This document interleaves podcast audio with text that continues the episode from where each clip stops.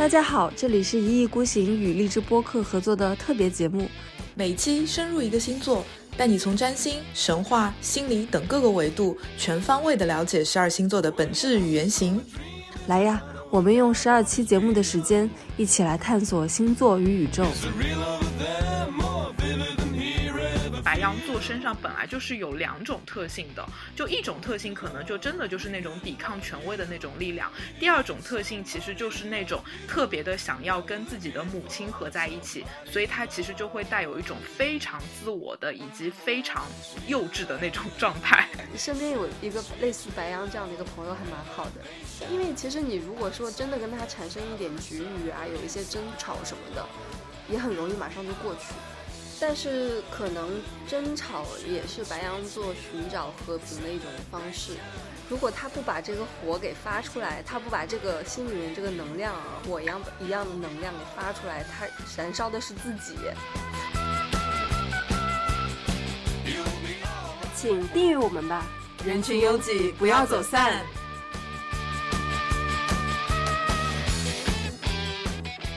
然后各位好，这里是一意孤行 Detached Radio。然后今天晚上十点到十二点钟，由我跟贝拉一起给大家深度解剖一下白羊座。然后呢，今天晚上呢，从十点到呃十一点半左右这一个半小时的时间，将由我跟贝拉老师在这边唠嗑，就是我们会像正常的一个播客节目一样，在在这边呃聊天。然后后面半个小时呢，十一点半到十二点钟，然后。呃，大家想要交流呢，就可以举手，右下角有一个那个话筒，就可以举手发言，然后我们可以一起来沟通。我们也也会提早结束，如果就是说聊差不多了，我们也会提早结束，然后跟大家多一点那个沟通的时间。呃，原来我们其实也也有想过，就是按每个星座去聊一聊，但是，嗯，其实如果说按照每个星座去聊的话，其实也可以聊得比较细。但是其实说实话，就是呃，我们会觉得可能有点，因为大家做的其实太多了，就很多，就其实也是那个做出来可能同质化比会比较严重一点。所以我们这次呢，可能呃，希望能够从它本身的一个黄道带啊，什么十二星座以及它的由来啊，从天文学的角度来解释一下星座的科学性啊，包括宫位啊，以及行星的能量，或者是我们可以聊一些呃关于每个星座的它的一个神话故事，这样子开始说。嗯，就是可以从全方位的、比较深度的去解读这个星座吧，因为可能我觉得大家对星座的认知还是比较偏颇的，就是可能比如说想到白羊座，大家脑子里蹦出来的就是一些形容词嘛，但其实，在占星学里面，这些形容词远远是不够的，或者说，如果你局限于这些形容词的话，其实也是把占星学就是用的比较的呃比较低级吧，所以我们可能想要把这个。这个白羊座的这个含义往更深了挖，看看能不能挖出一些更多的一些东西，或者是给大家更多的一些启发。觉得我题目取的怎么样？勇气是被吓吓出来的，因为大家一想到白羊座，就会觉得这个人胆子很大，很勇敢，很愿意去往前冲，好像什么困难都击倒不了他。但是其实勇气跟压力是相对的嘛，就是你不可能就是在一个，呃。康庄大道上走路，然后突如突如之间就是充满了勇气，然后想要去干点什么，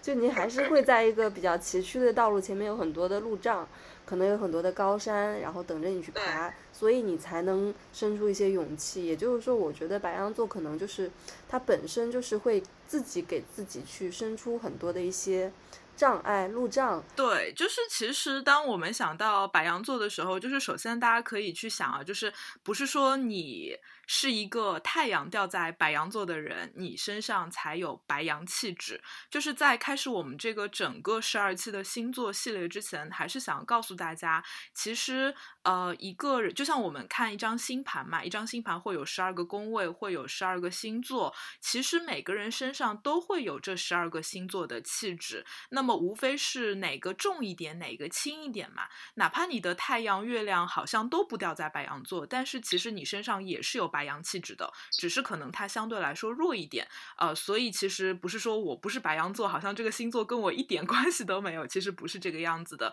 其实每一个星座都是我们人生中要去面对的一个功课。所以哪怕你不是白羊座，或者你原来对白羊座没有什么太多的认知，也可以去听一听，说不定你可以发现自己身上的那种白羊气质。对，其实我觉得，如果说更加那个，呃，形象的去描述的话，因为大家都打游戏嘛，游戏里面有魔法师啊，有辅助啊，然后有弓箭手啊什么的。那白羊座的话，他肯定，呃，在在的那个位置肯定是战士，就是扛肉，就很多血，就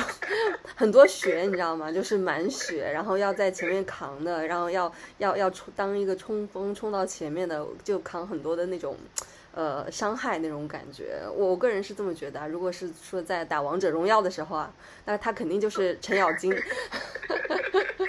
我觉得大家想到白羊座的时候，我觉得大家可能想到的是那个白羊座的符号。不知道呃，大家平时看星盘或者是星座的时候有没有注意到，就是它就是长得有点像一个那个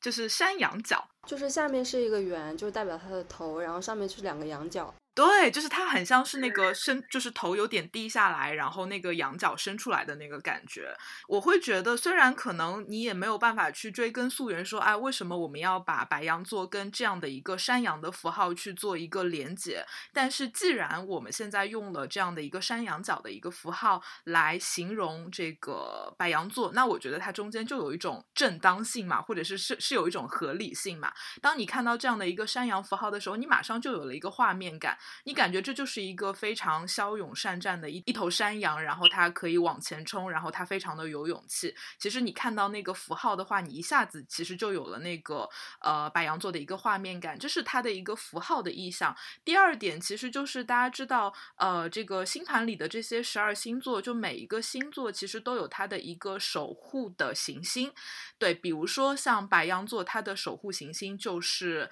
呃火星。其实大家知道神话，它其实有两个体系嘛，一个是希腊神话，一个是罗马神话嘛。但罗马神话呢，基本上是照抄希腊神话的，只是把希腊神话里的神换了一个名字，所以就变成了罗马神话。呃，其实像那个火星，它最早的这个希腊神的代表叫战神艾瑞斯，包括现在我们。就是形容白羊座的那个英文词也是艾，也是 Iris 嘛，所以它最早是从艾瑞斯来的。当然到了罗马那边以后，我们会把它称之为马尔斯，就是 Mars 嘛。对，其实它指的是同一个神。所以当你想到白羊座的时候，你要想到的是它的守护的这个神，就是战神。那既然是战神，那么他的形象一定也是非常的骁勇善战的，所以白羊座也会带有这个战神的这种气质。那我们有没有什么那种？Mars 的一些就是艾瑞斯的那个神话，可以来讲一讲。战神他是那个宙斯的儿子嘛，然后战神其实身上有很多八卦故事，然后战神身上最八卦的一个故事，其实就是你知道他的情妇是谁吗？情妇是神吗？很美丽的一个神，维纳斯。对，就是在希，就是维纳斯是古罗马的名字嘛，就古罗马神的名字嘛，就希腊神话里叫阿弗罗狄特。对，阿弗罗狄特其实就是他的这个情妇，然后他们俩还生了一个孩子叫 Eros，就是到了罗马神话里就是丘比特。哦，是不是就蹭上了？就爱跟勇气结合出了丘比特这个小孩儿。对对对对对。那其实战神的形象当然就是一个，就是所有的战争冲在最前方啊，然后非常的骁勇善战啊，非常厉害的这样的一个人物角色嘛。但是其实我觉得神话故事啊还是挺有意思的，就是它不会让这个战神 永远胜利。比如说在这个关于战神的神话故事里面，其实有一个就还蛮经典的，就是。呃，在荷马史诗里面写了一个就是特洛伊战争的这样的一个故事嘛，就说当时呃打特洛伊战争的时候，特洛伊人和这个这个这个希腊人他们打仗，然后呢就是呃战神他其实是帮着特洛伊的这个战队的，但是他当时面对的敌人其实是呃女战神雅典娜所战所带领的一个这个队伍，最后其实是呃他战败了。最后，其实这个战神是战败了，所以其实你会发现，古希腊的故事里面，它刻画人物形象还是挺有双面性的。就是战神虽然是一个非常厉害的这样的一个人物，冲锋陷阵，但是其实他有些时候就是太莽撞，对他就是不像那种智慧女神那样，她有很多的计谋。她其实有些时候用的是那种蛮劲，用的是那种很原始的那种，就是冲劲。对，所以她不太会用很多的这种呃谋略或者是智谋，所以就像我们今天去讨论白羊座的时候，你发现白羊座身上也会带有这样的气质。我们经常就会说白羊座什么有一点呃，我们往好的方面讲啊，我们就会讲白羊座很有勇气啊，然后很冲动啊。但是往不好的方面讲，我们就会说白羊座有些时候就有点傻愣愣的，比较直接吧，就是它不像是其他的一些。呃，星座他可能经过深思熟虑，然后去说一些，呃话，然后去干一些事情，他可能就是会比较用自己的直觉或者是第一反应。去去去做事儿，对啊，是的，是的，是的，而且我觉得就是战神身上还有一个特别厉害的一个，呃，也不能说特别厉害吧，特别显著的一个点，就是他身上的那种生殖能力，或者说是性能力，对，因为他在这个呃神话里面，他当然也是一个，就是比如说，你看他就跟这个阿弗洛狄特搞上了，是不是？就是特别贪恋女色啊，然后他的这个生殖能力也很强啊，包括他还有一个就是八卦故事，就是当时。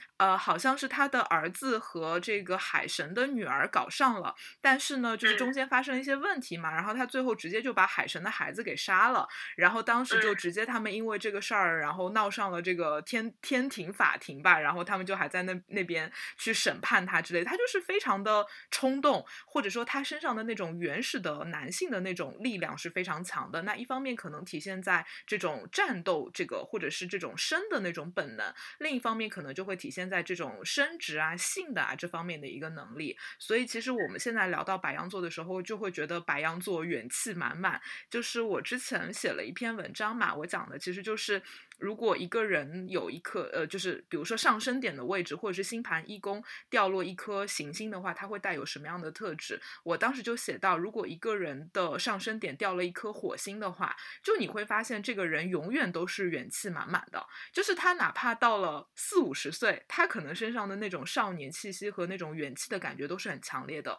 哎，你这么一说，我就想到，比如说看到一些星盘，然后我们也认识一些朋友，他可能就是星盘里面群星。白羊，当他到了可能四五十岁的时候，你发现他身上，如果他是个男生的话，他是没有什么油腻老老老男人的气质的，就还是有一些少年感在里面，就好像是我们之前聊的那个月下的人物彭坦，好喜欢他，好好少年哦。对对对，你看他他都四十岁了，然后现在你看他在乐乐乐队的夏天里面表现，就还是一个就是归来以后还是少年那种感觉。我不剖析过他的星盘吗？就。群星白羊是不是？而且，其实我觉得，嗯，还有那种，就是哪怕你的星图里面，就是你的太阳、月亮啊，并没有，嗯，掉在白羊座，但是如果你星图里的一宫。就是能量也很重的话，那么其实你身上的白羊气质也是挺强的。所以大家听到这边，其实你能感觉到星座它绝对不是一个孤立的概念。对，就是在我们解读星盘的过程中，或者我们在认知整个星盘的过程中，呃，星座它可能也只是所有意象中的一个而已。对，然后它必须要跟其他的那些元素做一个组合，你才能够更完整的认知到它。所以像，呃，比如说一宫里有很多的行星，或者是你星盘的天。顶也掉在火呃，就是这个白羊座，那你身上的白羊气质其实都还挺强烈的，或者上升点在白羊座，其实都还挺强烈的。你碰到的一些咨询者里面，就是白羊气质重的人会来找你吗？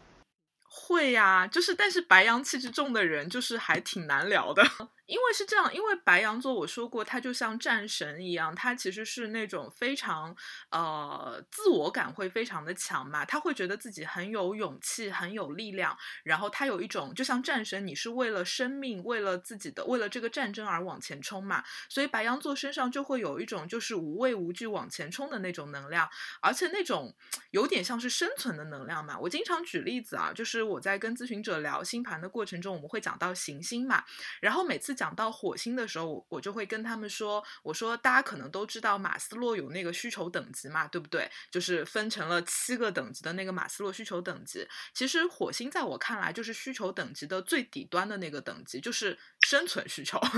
对，所以我每次讲到火星的时候，其实我就会说那是你的生存需求。那么我们同理，其实白羊座就有那种为了生存而战的那种力量。所以这些人你会发现，他们当然往好的方面讲，非常的元气满满，然后但。但是往不好的方面讲又特别的固执。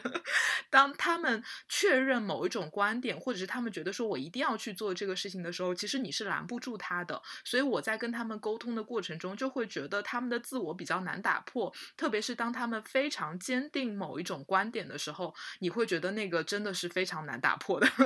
对，对，特别是那种。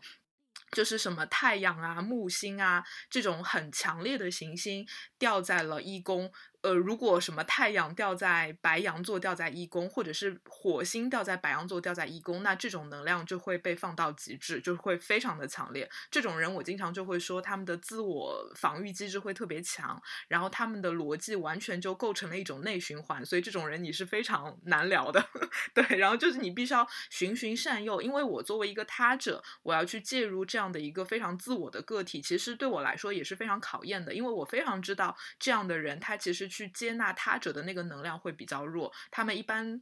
怎么讲呢？比较自说自话吧，会有这样的一些能量。我大概能够了解，就是就是你把一个白羊特质比较强的人，你如果把他放在一个乱世，比如说像。古希腊的时候可能会有各种各样的战争啊，哪怕是那个世界大战什么，就就放在战争的一个状态，他们可能的能量会被极大的一个激发出来，因为那个时候首要的目的就是生存嘛，你得生存下来，你得在这个乱世啊哪里都不太平的这个时期把生存下来。但是如果你把它放在一个和平年代，就是。大家都丰衣足食，然后经济上面也不用太去忧愁，就是每个人都很 peace 这样的一个情况下，那他内心的那种生存的那种动能哦，就会无处释放，会不会就会就会就会导向他去怎么说呢？就是会去。找一些起一些没有必要的一些冲突，就是其实白羊座会给我那种生本能的那种感觉，就是其实刚讲了那个白羊座的守护星战神的一些故，也不能算他的故事吧，就一些小八卦吧。对，然后其实我们可以讲讲关于白羊座本身的故事，就是为什么白羊座变成了 十二星座。对，其实可以讲讲。关于白羊座的一个神话故事，就是你知道白羊座其实它本身的一个原型是一个金色的羊嘛？啊，它是这样的，它的这个故事呢，其实也是写在荷马史诗里的，就是当时有一个呃云朵仙女吧。对，叫涅菲勒。对，这是一个神话故事，你我们可以把它称之为叫云朵仙女。然后呢，她当时嫁给了一个古希腊的一个国王，嫁了他以后呢，就生了两个孩子嘛。那个男孩叫弗里克索斯，女孩叫赫勒，就生活的挺幸福的。后来呢，这个国王就移情别恋了，就娶了别的女人。然后呢，这个云朵女神就。被抛弃了嘛，然后后来就是他跟那个国王生的两个孩子就被那个继母所养着，但是云朵女神后来就发现她的两个孩子就是被那个继母疯狂蹂躏，对，就是然后就很很心急嘛，就说怎么办？就这个我的两个孩子就是被疯狂蹂躏、被虐待嘛。所以，呃，后来就是那个，就是有一个叫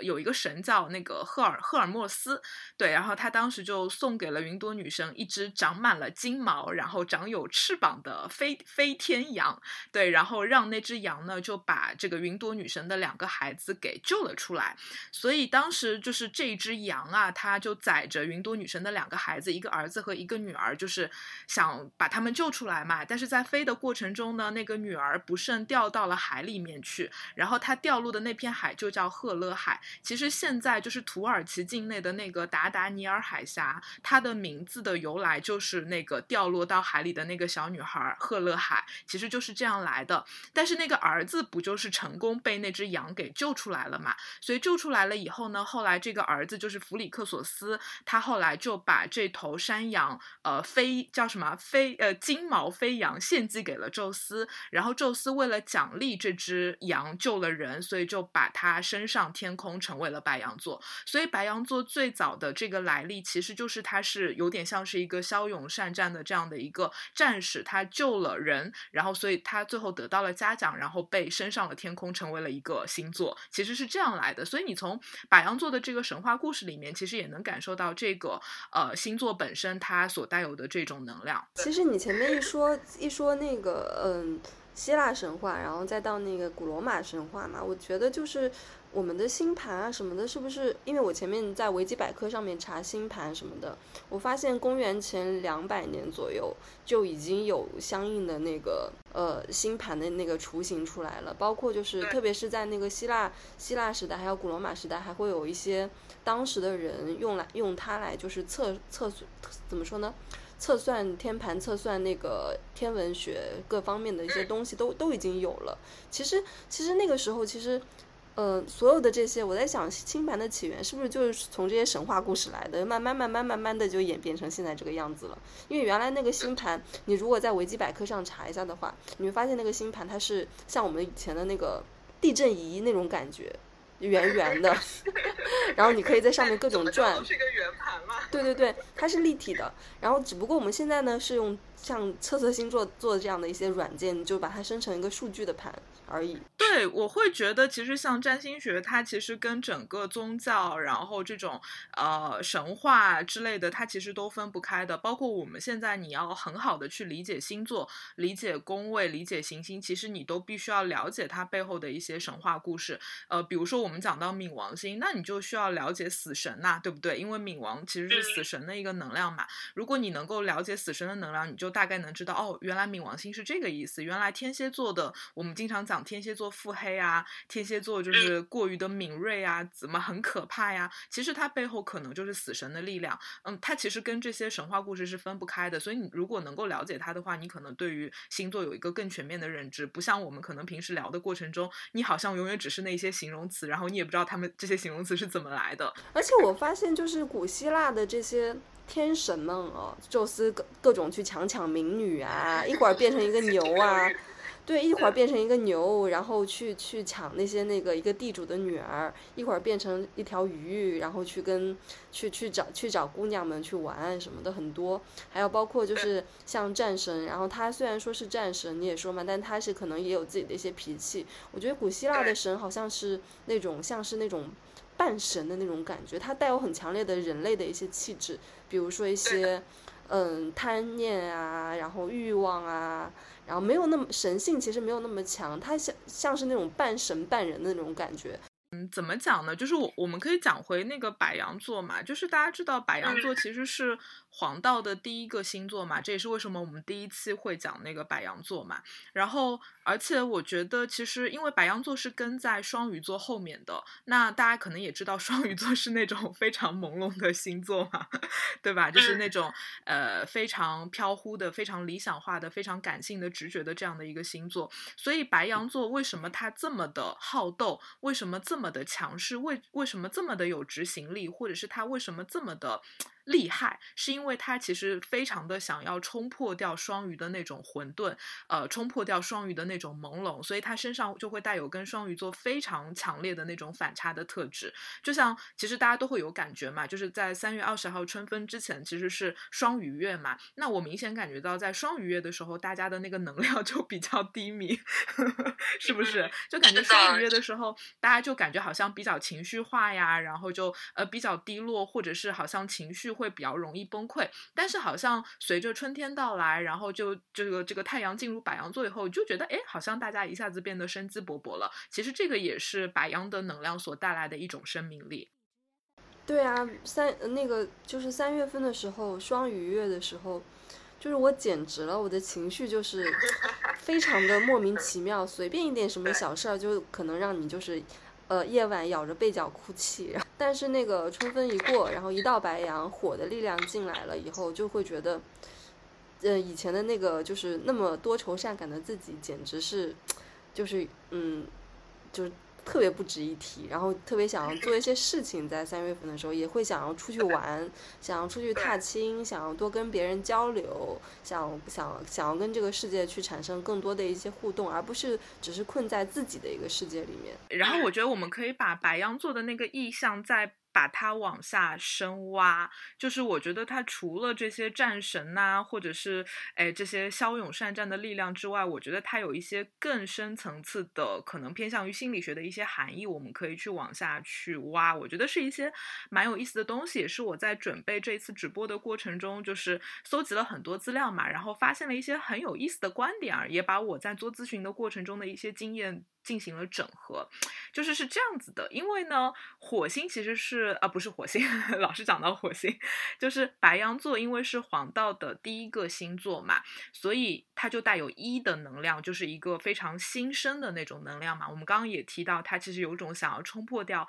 双鱼座的混沌，然后进入一个全新的世界的那种感觉。然后呢，呃，这个这个白羊座，它其实守护了黄道十二宫的第一宫，所以它其实也是新盘一宫的守护行星。那我经常在聊到一宫的时候，我就会跟咨询者，或者是我在做电台的时候，会跟听众说，我说一宫啊，其实就好像是你刚出生时候的状态，所以呃，一宫就好像是一个婴儿刚刚来到这个世界上，他其实并没有那个他者的概念，他会觉得我就是全世界，全世界就只有我，或者说他就是还是一个跟母亲融为一体的这样的一个角色。这就是为什么我们会提到白羊或者是一宫的时候，会觉得他是一个非常自我的一个角色，或者说他其实有那种原始的生命力嘛。但是反之，如果我们聊到一宫或者是白羊或者是火星，他身上有那种跟母亲合在一起的那种状态，你可能马上就会想到一个 心理学的概念，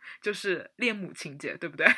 呃，如果你从这个意象去解读的话，其实你就会想到，哎，其实好像这个白羊的这个能量，其实好像有一种恋母的一个情节。其实我觉得它是，呃，怎么讲呢？我觉得它的意象是比较复杂的。就比如说我们刚刚讲到那个白羊座的时候，其实我们会提到，哎，白羊座它身上本身有那种原始的生殖能力嘛，而且我们有提到那个羊角的那个形象嘛。那你知道羊这个这个这个。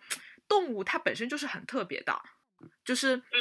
比如说在古，就是你刚刚有提到那个。古埃及，就你知道，埃及人是把那个公羊当做他们的那个原始神明的，就是叫阿蒙嘛。然后包括到了这个古希腊的时候，其实希腊人也会把阿蒙神和他们的这个天父宙斯合在一起，然后把他们就是他也会把阿蒙阿蒙神当做这个繁殖的一种化身。然后包括到了基督教里面，旧约圣经那边，其实信徒也会把公羊当做是献祭给耶和华的那个动物嘛，所以。其实你会发现，这个公羊的这个角色，它其实好像就是跟生殖啊、母亲啊这些意象会特别的呃关联会特别大，所以我经常就是用这样的方式去给大家解释一宫这样的一个宫位，或者是解释白羊的这个能量嘛。然后呢，我今天在。做一些那个研究的过程中，我会发现原来就是你知道，大家大家知道有一个很有名的占星学家叫利兹格林嘛，他写过很多占星学的书。然后他在他的有一本书里面，他提到了一个神话故事。这个神话故事大家非常了解啊，就是俄狄浦斯的故事。啊，然后他用这个俄狄浦斯的故事来解释白羊座的原型，然后我感觉一下子就是解释通了。来说说看，展开讲一讲。没有，就是俄狄浦斯的故事，肯定大家就很了解嘛。那它其实就是一个，呃，弑父娶母的这样的一个故事嘛。大概就是，呃，就是一个国王和他的老婆生了一个孩子，这个孩子叫俄狄浦斯嘛。但是呢，就是当时这个孩子生出来以后，就有人跟这个国王说，这个孩子是被诅咒的，就是他到时候长大以后呢，他会弑父娶母。所以这个国王听到就吓死了嘛，然后就后来就想把这个孩子给。搞死就把他驱逐出去，但是最后呢，因为各种原因，这个孩子没有死成，他长大了，而且又因为各种机缘巧合，最后又回来了，然后真的就是把他的父亲给杀死了，然后娶了他的母亲。就这个故事，大家肯定都听说过嘛。然后特别是 弗洛伊德老人家把这个故事发扬光大了，就是在精神分析里面，他们其实呃，特别是弗洛伊德嘛，他其实就会讲啊，就是每个小男孩都会有恋母情节。每个小女孩都会有恋父情节。那恋母情节其实讲的就是一个小孩在呃比较小啊，两三岁、三四岁的时候，他会觉得自己的呃父亲是他的一个竞争对象，因为他也很想要拥有自己的母亲嘛。可是他觉得他的父亲是一个特别嗯怎么讲呢，就是特别强大的一个竞争对手，所以他就特别的想要把父亲给赶走，然后跟母亲合在一起。那么我觉得这个意象其实会跟白羊座或者是星盘一宫的意象会非常的类似，就会有这样的一个感觉。但是呢，其实呃，在这样的一个故事里面，其实利兹格林有写到，就是大家其实只知道了这个故事的后半部分，就是呃，就是俄狄浦斯杀了自己的父亲，跟母亲合在一块儿了。他其实没有去描述完整的是这个故事还有前半部分，就是为什么这个孩子是被诅咒的呢？是因为俄狄浦斯的父亲他当时触犯了法律，就是他当时猥亵了一个。男性就是猥亵了一个男性的一个孩子，所以首先是这个父亲做错了事情，所以他的儿子俄狄浦斯就是要背负起这样的一个呃，就是算是一个诅咒吧，呃，就会有这样的一个感觉。所以利兹格林就拿这样的故事来形容白羊座，就说白羊座身上本身的一个能量就像俄狄浦斯一样的，就是你要去弑父，弑父其实就是一种杀掉权威、抵抗权威，然后杀掉。掉那种原来的那种压迫在你身上的那种能量，就特别像战神的那种力量嘛，冲破体制。但是另一方面，你又会发现白羊座或者说呃这个这这个这个这个呃火星这样的一个能量身上，又会有一种被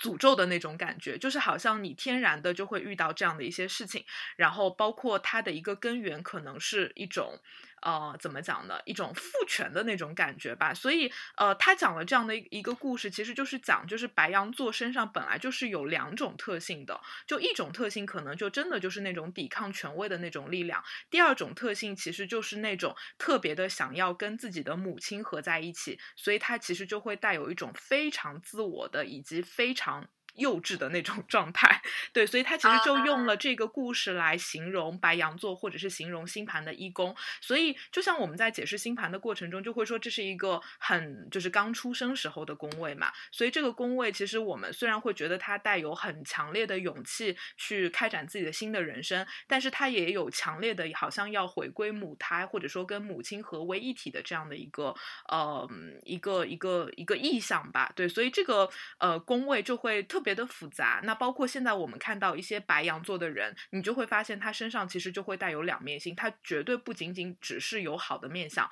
就是往外冲啊，特别的有勇气啊，其实他也会有很多的负面特质。对的，负面特质就是你刚刚说的那种，可能有一种，呃，ego 会很大，自我会比较大，然后或者是。呃，直接的表现，外向的一些表现，就是可能在外人看起来他比较幼稚。嗯，对的，对的，其实会带有这样的一个特质，对，而且他就是会有一种好像，呃，比如说像俄狄浦斯的这样的一个故事，就是他好像受到了命运的驱使，然后去最后做了这样的一个呃弑父娶母的这样的一个状态，他自己其实也不知道自己身上到底发生了什么，就好像随着命运轮转的那种感觉，就回到了生命的那种源头。对，所以其实我会觉得白羊座作为呃。黄道十二宫的第一个星座，就是他身上的那种对于旧有秩序的那种颠覆，以及那种独立啊、个人精神的那种主张，是特别特别的那种激烈的。对，但是他身上的负面特质其实也一样的激烈，所以大家还是要从两个特质来看到白羊座，就不要觉得啊，白羊座很好啊，是一个很可爱的火象星座啊，其实它的负面特质也是非常激烈的。那这么看的话，白羊座在现现在的这个社会里面，他们比较适合去创业，对吗？不适合去一个公司去当一个螺丝钉，就是按部就班的那一种。对，我觉得他们很适合做那种开拓创新的事情，就是做那种就怎么讲呢？就是能够让你有很多的勇气，或者是满怀热情去做的。就如果你让一个白羊座的人去做那种比较无聊的、比较循规蹈矩的，就是你给他很多的规则，然后他一二三四去遵着你的规则去做的那样的工作，其实并不是很适合白羊座。对他们会觉得天呐，就是就怎么回事？自己的原始生命力好像没有了，就那种感觉。他们永远都好像在有一种为了自己的生存、为了自己的生命而奋斗的那种力量。所以你说你要让他的工作或者是生活永远的死气沉沉，或者是特别的循规蹈矩，那他不要憋死了。是的，是的。就比如说他，他就是一个财务，就天天在那边算报表什么。对，就是会这样感觉。但是反过来啊，就是你要想。其实每个人的星盘里都有白羊座，对不对？就是你一定十二个宫位一定会有白羊座，或者说每个人的星盘里都有火星。所以事实上，我们每个人身上都有这种原始的生命力，原始的要打破掉所有的规则，然后要开拓一个新世界的一个生命力嘛。但是差别就在于，有的人他表现出来了，有的人他没有表现出来。那什么样的人他不容易表现出来呢？那我觉得可能就是火星掉在那种。水象宫位，比如说火星掉在十二宫，对吧？火星掉在四宫，或者是火星掉在六宫这样的土象宫位，嗯，或者反过来，像火星掉在什么双鱼座，对吧？火星掉在巨蟹座，你就会觉得这种人的火星特质好像是被阉割的，也就是说，他身上的这种呃原始的冲动啊、生命力啊，他其实是被阉割的。所以，其实每个人身上都有啊，就像我一开始讲的，每个人身上都有白羊座的能量，每。个人身上也都有火星的能量，只是看你有没有发挥出来，或者说你有没有找到一个合适的呃途径让它发挥出来。对，因为如果 你的这个 白羊座的能量发挥不出来的话，其实你就会很憋。就我经常看到，就是如果一个人星图里的火星长得不好的话，我就会觉得这个人很容易郁闷，或者说他的行动力会很差，他的执行力会很差，他会很懒惰。就是会出现这样的性格特质，对。嗯，你说的是我吗？你的火星在哪儿？你的火星长得还好吧？我火星在五宫，在双子。那还好啊，那也没有很，那也没有很没有力量。那我可能是就是最近吧，最近比较懒一点。对，还有一个就是。还还有一个就是，还有一个就是，因为你前面说嘛，就是。嗯，白羊座他可能就是对于生存的这种欲望是他基底里面带的嘛，所以他有没有可能就是时常会让自己处于一种比较紧张的一个状态？这种状态有可能会让别人会处于一种防备的一个情况。其实现在哦，就是其实我觉得大家都愿更加愿意跟一个比较 peace 的人去相处嘛。这个人会比较 chill 一点，会比较自在一点、自洽一点。但是前面像你这样说起来，因为白羊座因为要去生存，有一种基底的一个生存的欲望在那边，对的。所以他可能会让他身边的人会觉得比较的紧张，会让别人会处于一种比较呃防备的一个状态吧。也有可能本身白羊他的一个情，就是自己的一个基底的一个心理状态也是紧张的。嗯，我觉得是对，就是战神嘛。那你说战神怎么可以不紧张呢？或者反过来讲，我们我们从人的模式来讲，我觉得一个白羊人或者说一个火星人，他的这个身上的特这个特质强，嗯，可能这种紧张的状态其实就是他所习惯的一种行为模式。就是他会习惯于把这种紧张感投射在各种事情上面，工作也好，感情也好。就是他可能，比如说这种人在谈恋爱的时候，他可能也会喜欢那种比较刺激的，对吧？然后比较比较比较力量比较强的那种感情。比如说在工作的时候，他可能就会选择那种比较有挑战性的那种工作。就是他的模式就是这个样子，他也习惯于这种状态。只是说，可能我不是火星人，或者我身上的白羊气质比较弱，所以我可能会。会觉得，哎，他们为什么这么紧张呀？为什么就是就是出去旅游要六点钟起床呢？你可能就觉得有点有点奇怪。前面说那个元气满满，我就马上想到那个哦，马上想到我们的共同朋友。我们有一个共同朋友，就是那个女生，就是火象能量特别强嘛。然后她的火星是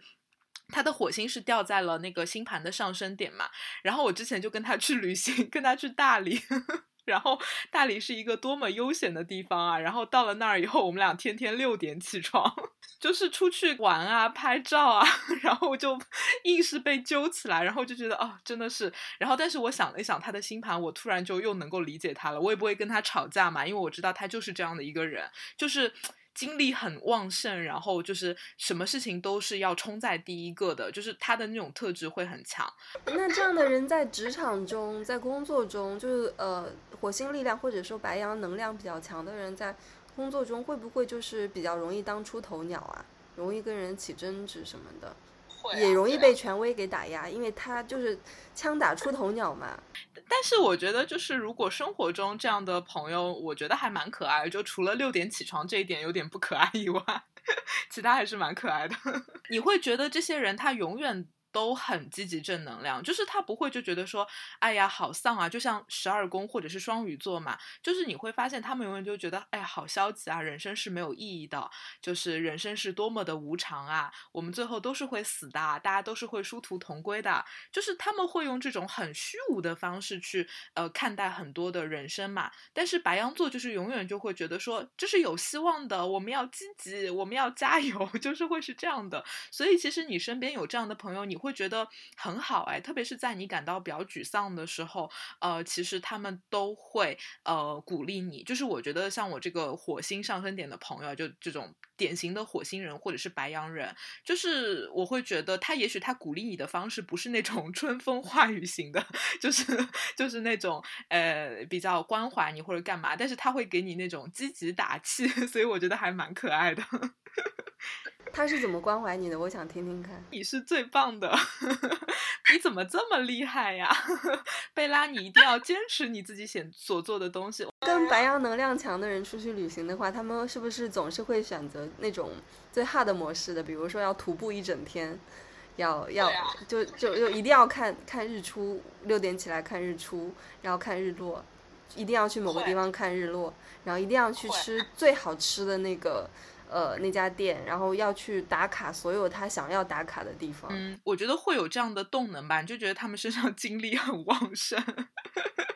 对，然后还有就是我之前有做过，就是这样的呃咨询者见的不多，就是火星刚好压在上升点。之前还有一个女生，我没有见过她，她是我的咨询者嘛，她其实是一个双鱼座的妹子，就是她的太阳掉在双鱼座，但是因为她的火星压在上升点，所以我一上来就跟她说，我说，哎，你是不是觉从来没有觉得自己是一个双鱼座？她说对，然后她说她身边所有的同事都觉得她精力无限，每一天都元气满。满满，然后他就很好奇说：“哎，我明明是个双鱼座，为什么我好像没有那种双鱼的气质？”我说：“因为你的这个火星能量特别重嘛，所以它成为了你性格里的一个比较基底的一个部分。”对，白羊座，比如说呃，就是遭遇到一些挫折嘛，就可能每个人都会遭遇到一些挫折。但是如果说白白羊座遭遭遇到被人拒绝呀，被权威打压呀。然后工作上面不顺啊，感情上面也有一些小坎坷啊，他们是不是也比较容易会爬起来，不会陷入到一个自怨自艾的一个状态里？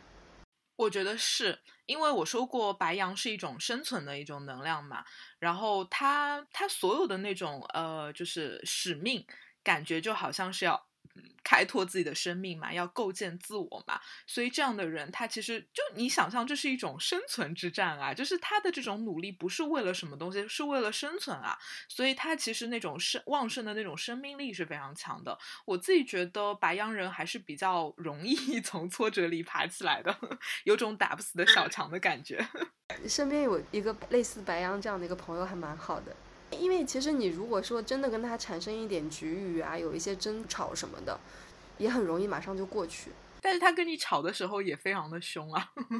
不是吗？就不像天秤座跟人吵架，就是天平也不会跟人吵架，对不对？就是其实大家理解白羊座，其实也可以呃搭着天秤座一起去理解嘛，因为天秤座刚好是白羊座的正对面嘛，所以天秤座有多么的。热爱和平，白羊座都就多么的热爱战争，因为他们刚好是面对面的两个星座嘛，所以呃，如果你对白羊座就觉得哎，这个这个分析有点单薄的话，你可以去想想那个天秤座嘛，天秤座就是那种很很柔美啊，对吧？很很很温和的那种星座。但是可能争吵也是白羊座寻找和平的一种方式。如果他不把这个火给发出来，他不把这个心里面这个能量啊，火一样一样的能量给发出来，他燃烧的是自己。哎，这个也是我经常跟呃咨询者会说的一个观点，就是我刚刚不是提到嘛，我说其实每个人的命盘里都有白羊的能量，都有火星的能量，都有那种就是呃像一个小孩儿那样为了自己的生存往外冲的那种能量嘛。但是有些人他不是，比如说这个这个火星或者是白羊座这个位置长得不是太好，所以他这个能量就他自己看不到，或者说他好像不知道怎么样去把它。用出来。那么这种人，呃，我经常就会说，不代表你就没有火气了，不代表你就不任性了，不代表你没有情绪了，而是你没有给他找到一个合适的舞台，让他把能量散掉。所以呢，这个白羊的能量或者是这种火星的能量，最后就会在后台给你放火，就是这个能量，它可能最后会以一种非常扭曲的方式去运展出来。比如说，这个世界上没有一个人他的脾气是绝对好的，哪怕这个人是一个纯种天平吧，什么太阳、月亮上升都在天平，你可能会觉得这是一个非常好脾气的人，但是没有人是没有脾气的。那他的脾气会在哪里发呢？就比如说，可能会在一些莫名其妙的场合啊，跟呃这个伴侣啊，跟父母啊，可能就突然之间就发出来了。所以其实讲白羊座的时候，我也特别的想跟大家讲，就是说你还是要。找到一个适合自己的一个途径，去把自己的这个所谓的火气给发出来。虽然我觉得白羊座的那个火气啊，其实从某种程度上来讲，它比较。低等，因为这是一种生存的一种能量嘛，它可能不是那种好像说要去做一个多么多么高级的一个事情为人类献身，但是这种火气，就像我说的，它可能是马斯洛需求等级最底下的那一个，所以它是很重要的。如果你连生存需求都没有被满足的话，你天天在那儿聊那些务虚的东西，其实就很偏颇嘛，或者说你那个基底是非常不稳的。所以我们还是要找到一个呃途径去把你的这个热情啊，或者是这个情绪啊给耗散出去。你说的没有错，因为，我我不知道有没有统计啊。我相信白羊座，呃，就是白羊座能量比较强，或者是火星能量比较强的人，他肯定是不太容易得抑郁症的。也不是哦，就是我觉得要看火星，还是那句话，要看火星长的位置，或者要看白羊的那个位置。就是比如说，如果这个人的，举个例子啊，比如说这个人的月亮和火星是行克的，那么这个人其实也比较容易有情绪上面的问题，对。就是或者说他的月亮掉在白羊座，但是被土星刑克，就是他还是一个很复杂的一个意象。就是你想啊，如果这个人火星能量不强，你最多说这个人可能是一个比较佛系的人，对吧？什么都挺无所谓的。但是这个人火星能量很强，可是又被压制，这个才是最危险的。嗯，但如果说是他的上升点就是掉了一颗火星，或者是有白羊座的话，那是不是就不太容易 得抑郁症？嗯，我觉得是，就是这个能量会比较光明嘛，会比较容易把这个能量给散出来。的确是，我还是挺喜欢白羊座的。我也喜欢白羊座，我觉得如果说谈恋爱的话，如果能找到一个白羊座的异性，其实是会很好。就是如果说真的是恋爱状态，你肯定是希望自己的恋爱是比较光明的嘛，那总比那个我不是我真的不是黑双鱼座啊。这就是你想想看，双鱼座跟白羊座，你选一个谈恋爱，你选哪个？白羊吧。我我们这样不太好啊，在星座鄙视链吗？也不是，就是双鱼座，他很适合去当艺术家，或者是，嗯，怎么说呢？就是可以去写作什么的。我只是纯从纯从那个谈恋爱的角度。如果说你本身是一个性格就是情绪上面比较抑郁的一个人。如果说你还要跟双鱼座去谈恋爱，那可能你们两个人就是抑郁加抑郁，可能会有更深的一些东西啊，就是能够探讨人生的意义啊、社会形态啊、意识形态什么的，能讨论出很多类似的一些很深刻的一些话题。但是这个未必对你的一个情绪是有一个很好的帮助。但是比如说你想想看，你跟彭坦谈恋爱，多么开心，多么快乐。我我最我最近我最近看了那个就是彭坦跟春晓，呃，因为他们两个人就是，呃，最近刚呃最近应该是他们两个人都满四十岁了，就是想想看，两个大文青就是结了婚，然后已经四十岁了，然后就是，呃，女儿也很可爱，什么各方面都很好，就是原来好像春晓她原来是有抑郁症的。就是因为他跟彭坦谈恋爱了，两个人就互相的互补，然后彭坦的白羊能量治愈了他，然后两个人就现在各方面都过得很好。我真的非常真诚的建议那些星盘里面火呃水象能量重的男孩或者女孩，可以去找这些比较。热情阳光的人，呃，不一定是谈恋爱吧，我觉得成为朋友也很好，因为我自己。就是看盘的一个感受是，就是其实找我看盘的人，我会觉得这种水象气质重的人还是挺多的哈。因为水象气质重的人呢，他们会思虑会比较多嘛，想的比较多嘛，也会比较容易有一些情绪的问题，或者是自我认知的那种困扰。就你会发现，他们很容易掉进那个水的世界里面出不来，他们就会觉得那种热情的、阳光的、大大咧咧的人是。不能够理解他们的，所以你会发现他们会特别的抗拒那些好像很火象的人。就比如说很多双鱼座的人，他可能就会不喜欢狮子座，不喜欢白羊座，就会觉得他们就是傻大帽那种感觉。其实我觉得不是，哎，我觉得其实每个呃能量都会有他自己的一个。个性嘛，那特别是那种水和阴郁气质重的人，真的可以 多交一些火象气质重、火象那个能量重的朋友，你会打开一个新世界的。对，真的是这样子。当我们还比较年轻的时候，可能会比较追求深刻、深沉。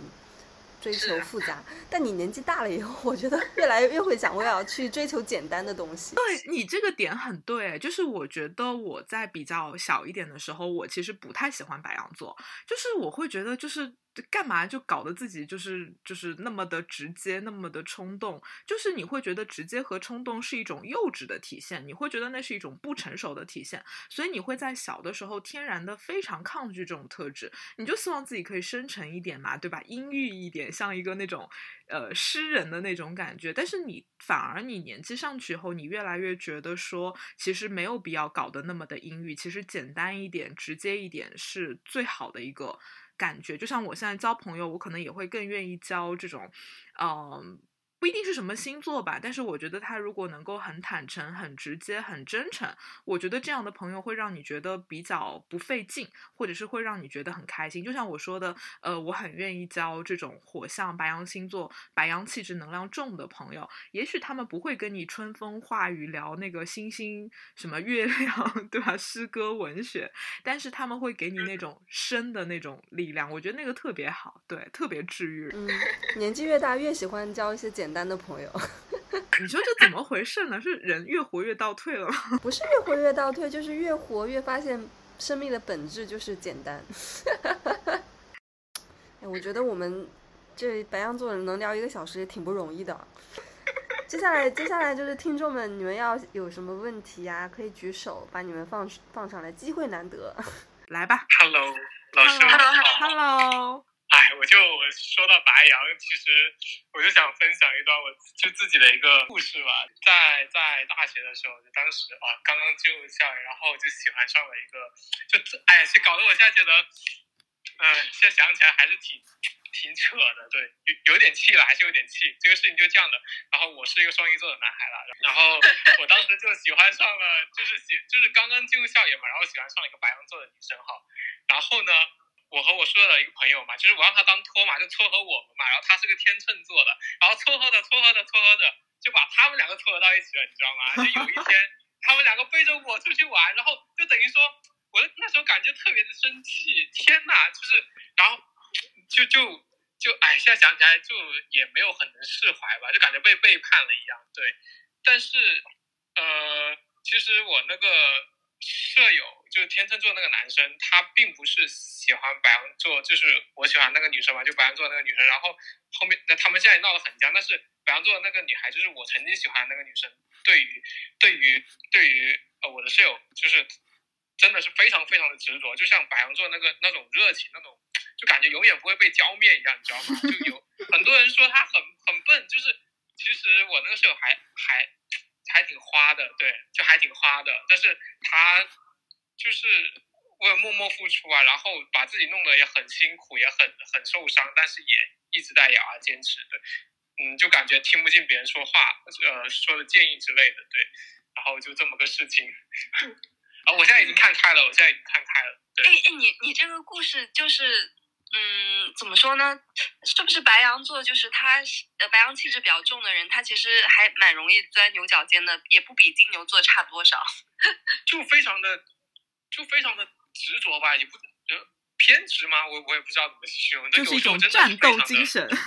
对对对 对。因为因为因为他觉得那个你那个天秤座的那个舍友，他没有那么他他有一种征服欲，你知道吗？是不是那种感觉？因为他他其实心里面也清楚，可能天秤座的那个你的室友其实可能也没有那么喜欢他，但他就是想要把他征服、攻克下来。就是白羊的那个女孩子，就曾经喜欢那个女孩子，真的把自己搞得特别的狼狈，但是还是一就像一意孤行，对，就一意孤行，很难想象能被这么这样去辜负，还能够坚持，就可能就真的是白羊座的一个本性，对。那他们两个人有在一起吗？还是只是暧昧？就是分分合合啊，然后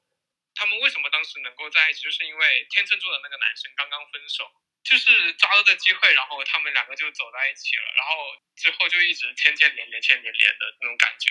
贝贝拉，我想问你个问题啊，天秤座不是最最爱和平吗？那这个室友，你这个舍友不是，就是他明知道去跟那个白羊座的男呃白羊座的女生在一起的话，他有可能就是跟你的跟你对跟你的关系给搞搞僵了呀，肯定的呀，他怎么还会？我跟你讲，对这个点就是。天秤座特别厉害，你知道吗？他现在跟我的关系也很好，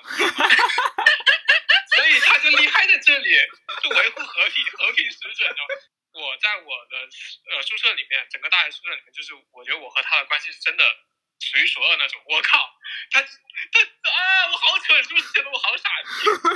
好可爱。我是双鱼的，我是双鱼的，对。然后就是呃，我我觉得可以简单讲一下，就是我觉得白羊和天平，我我们刚刚提到过，刚好是面对面的两个星座嘛。白羊是非常一意孤行的，然后天平呢，就是它因为天平它其实边界感会就会比较弱，所以当这两个人凑在一起的时候，白羊可能就会一往无前的往前冲，天平呢可能就是那种哎呀，好像又不好意思拒绝你，然后又要体现出那个体面，又要跟所有人都维持那个好的关系，所以这种组合就变得很很神奇啊。所以大概就是这样子。Jess，你有什么想说的？说说你的故事。我是月亮白羊，其实我有点不太理解，就是刚刚那位男生同学讲的那个白羊座女生，因为就对我自己来说，我就是，呃，如果碰到这种情况，我就可以很快很快 move on 的，所以有点不太理解啊。但可能也是因为说，因为我自己是白月亮白羊的话，我会非常喜欢就是那种 compete。竞争的感觉嘛，就是也许就是那个那个什么天秤的男生，就是越不想理我，我可能越想要征服他吧。所以就是我刚刚听到那个感想，可能是有这样的一个情况。其实我很害怕水象的那个朋友哎，因为就是我自己确实是非常非常直接的一个人，因为我是呃太阳是狮子，呃上升是射手，然后月亮是白羊，就是。我觉得现在年纪越大之后，就是越直接啊，感觉还蛮爽的。就是如果你跟人家很直接的沟通，嗯，很多人也会有评价说，就是越直接，他们好像觉得还这个人还蛮蛮不太一样的。就是你碰到那些很扭捏的人，就就很难有兴趣再跟他们聊下去。就你能他们心里的想法，但是他们又很扭捏，然后你就会觉得啊，就好讨厌啊，这样子。你有没有会觉得会像是一团火丢到一？一片湖里面，因为刚刚你有在，就是你说你说就是可能水上的朋友可以跟火象的朋友多多交流嘛。对。在我们那个群里面就留言说，不不不，火象的朋友其实不太想跟水象的朋友交流。天呐，水象的朋友好惨。因为我是很难想象，就是你要你如果说有个男生比你还要火象，然后他在你表白之前，他就马上跟你表白，你会有什么样的反应？嗯，吓跑了吧。不会吓跑，就觉得没有什么征服感吧。输了，输了，有那种 compete 的感觉。对啊，你怎么敢比我先表白？这个还挺典型的白羊气质。咸鱼，咸鱼，你有什么故事？咸鱼是我记得是水象能量会比较重一点的。我我我我的我是没有星星落在白羊的，然后白羊落在我的天顶事业的那一方向。嗯，然后我觉得在。白羊座就是工作方面这一块儿，尤其事业上面，我我这个白羊的影响还挺重，比较不能接受那种无脑的东西吧，自己的想法还比较重。对，而且是我的那个火星跟月亮是在天底刚好对冲，在第四宫，嗯，就可能就是自己的一些思想得融入到工作中来弄，对。然后我今天看有那种就是解盘的分析说，第上升巨蟹，然后第十宫在那个白羊会在工工作中会容易冲撞领导什么的。所以你有吗？有冲撞领导吗？啊，没有啦，没有冲撞领导，毕竟是一个火星天秤的男生，就也不是冲撞，就可能会觉得。哎，领导想的也没有那么好吧？我我补充一下下，讲到这个 工作的时候，呃，因为我我自己，嗯，坦白说，我自己觉得，就是我以前一两年前，我是非常不喜欢我自己白羊的，就月亮白羊这一个特质的，因为其实他会很喜欢跟人竞争嘛，嗯，所以落到工作中的时候也会有这样的一个感觉，就比如说你很容易跟同事，呃，你不是要一定要外露出来跟他比较。可是你内心可能会默默的觉得说，啊，我一定要做的比你好，或者怎么样，就是你暗暗会较劲。但这样的话，其实，在工作中，嗯嗯，比较很容易累嘛，因为你经常会把自己处在一个很紧张的状态，因为你不想落后。所以这个也是我之前几年会有这样的一个感觉。嗯。但是可能就是工作了蛮久了之后，然后现在可能呃年纪大一点了，然后平和一点了，我觉得。现在比较能驾驭好白羊这一个感觉，而且我现在会，嗯，蛮喜欢的，因为它很有行动力，就是很有效率。你要做什么事情，你可以非常快的、非常有效率的可以把它做好。但是你会需要说，你要运用其他的一些智慧，你可以比较好的把这个能量给调动出来，而不是说你只是非常无脑的去很莽撞的去，啊，就是。直接去做做掉它，你可能如果能够用一个比较好的、灵活的、智慧的方式的话，我觉得可以把白羊很好的力量给体现出来。嗯，Jess 讲的很好哎，就是其实我们每次聊到一个星座或者是宫位的时候，都希望大家可以用智慧把这个能量用一种最积极的方式给展现出来。讲的很好。好，我们接下来请泰迪同学发言。我对吧？我的天顶居然在白羊，我仔细看了一眼。好，那又是一个上升巨蟹的。对，我是上升跟那个太阳都在巨蟹，所以就内外都是这个样子。然后我的金跟火是狮子，然后天顶居然是白羊。就我我刚刚开麦，其实是想分享一个前面听大家讨论就随时感受到的一个事情嘛，就可能也比较体现我的那个水象特质。就是说，你们都已经聊到后面了，但是我还在纠结。最前面的聊天的那个点，这就是前面 Jessie 讲的，就是说，嗯，为什么他觉得跟水象的人相处会特别的拧巴？因为其实水象的人，呃，就我吧，可能就是会比较关注到一些事情的复杂性，就当下很难去下一个定论。当然，你在工作当中这种效率是很重要的，所以我会去伪装，就是说这件事情用一种比较简单易懂的方式，当下就给一个定论。就给他描绘出一个简单的样子去呈现给别人，这个是可能是在跟社会交往和工作当中学到的一种技能。但是其实水象呢本身就是比较会看到事情的复杂性，因为其实我对象是白羊嘛，他 我 就对很神奇。观察下来，就我我会发现说他是嗯。一件件事情在他那边就能飞速过去，然后他对每件事情他都有自己这个定论，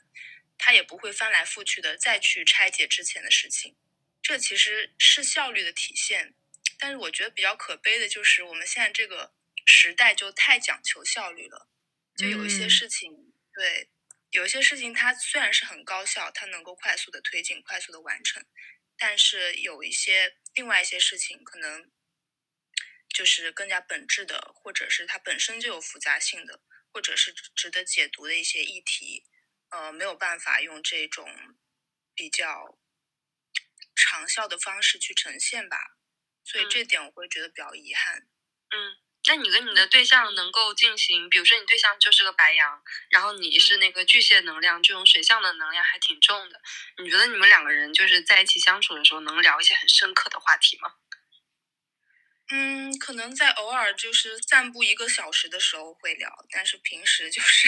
并不可以。然后我为了就是能够跟他在同一个频率上讲话，我也会用一些简单的方式去跟他去沟通。嗯，感觉有种降维的感觉。降维，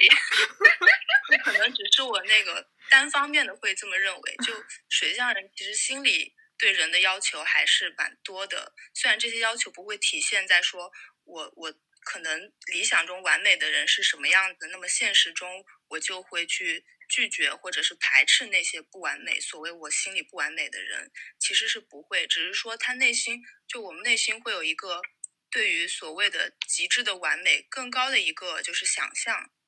就仅此而已。但是在现实当中，因为人就是社会动物啊，你不可避免的你要用就是你要用就是大家就是能够接受的频率去跟对方去沟通。所以我觉得是这样，嗯。那你那你稍微，嗯，你稍微年轻一点的时候，是不是不太会喜欢白羊座特质强的男生呢？对，年轻的时候会喜欢那一些就是，呃，看起来更加丰富多彩的性格，或者是对复杂一点的人。但是现在就正如你们前面 讲的，可能年纪大了。虽然你很可悲，会觉得那个这是一个追求效率的时代，但是有时候你也会想说，用简单的方式，简单的去跟人沟通，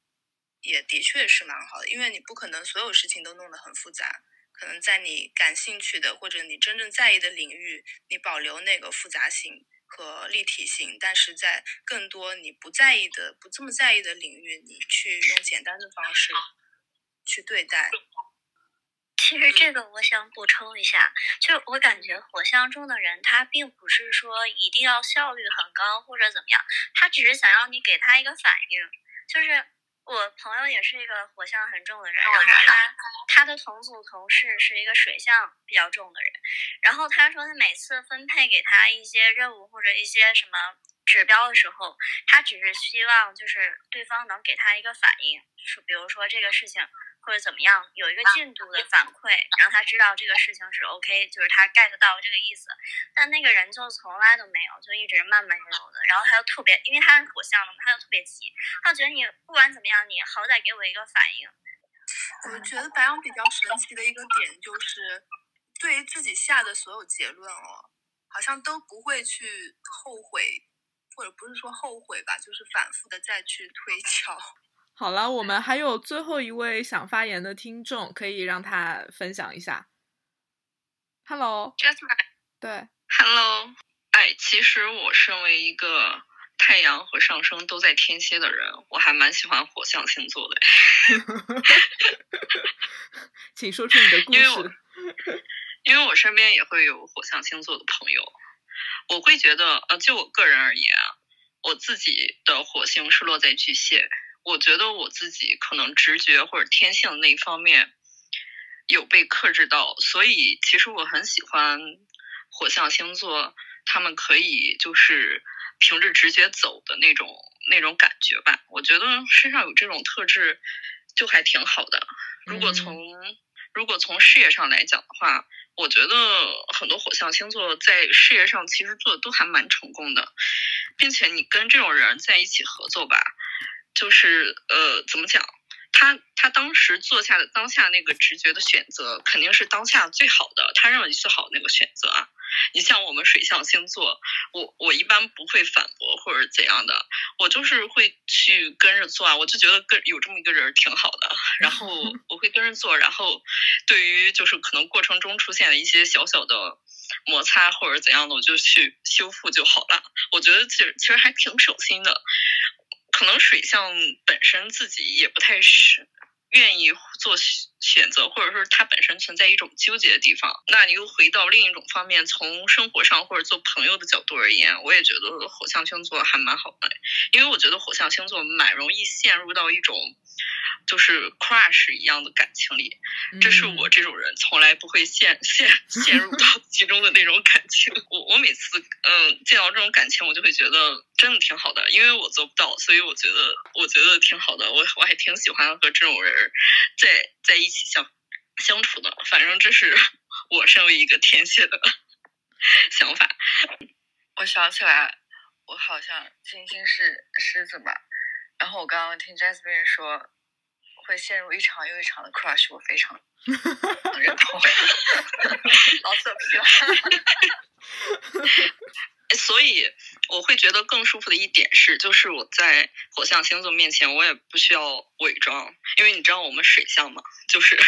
把自己埋在一个比较深的地方。但是你，你可以在火象星座的朋友面前有一种松松口气的感觉，因为你知道你在他面前做出任何不理智的行为或者怎样，在他眼前都是很正常的一个行为。就是我在跟比如说水象能量比较重啊，就是可能是像天蝎或者是怎么样，我去跟他们去交流的时候，我会要我会要去时刻去注意自己的一些言行，因为有一种在世间的感觉，被被打分，就是打分，你知道吗？他会觉得，哎，我这个做不好，哎，我我我刚这句话说的不是很好，那可能被打了五分，然后就就就就有这种感觉，这个事情处理的没有很好，可能被打了三分，但是如果是跟呃，火象能量比较重，比如说像白羊这样的一些特质的朋友在一块的话，我觉得我怎么样都可以，因为我相信他很快就会忘记，马上就会 get over。对的，对的，是这样。那我们今天也就差不多了，期待下周四我们讲那个金牛座的时候是怎么样一个光景，我觉得会比今天更激烈一点。那我们今天就先这样，大家晚安，明天还要上班呢，已经十二点多了。好，期待下。对的，我们下周四再见，拜拜。拜拜，拜拜，晚安。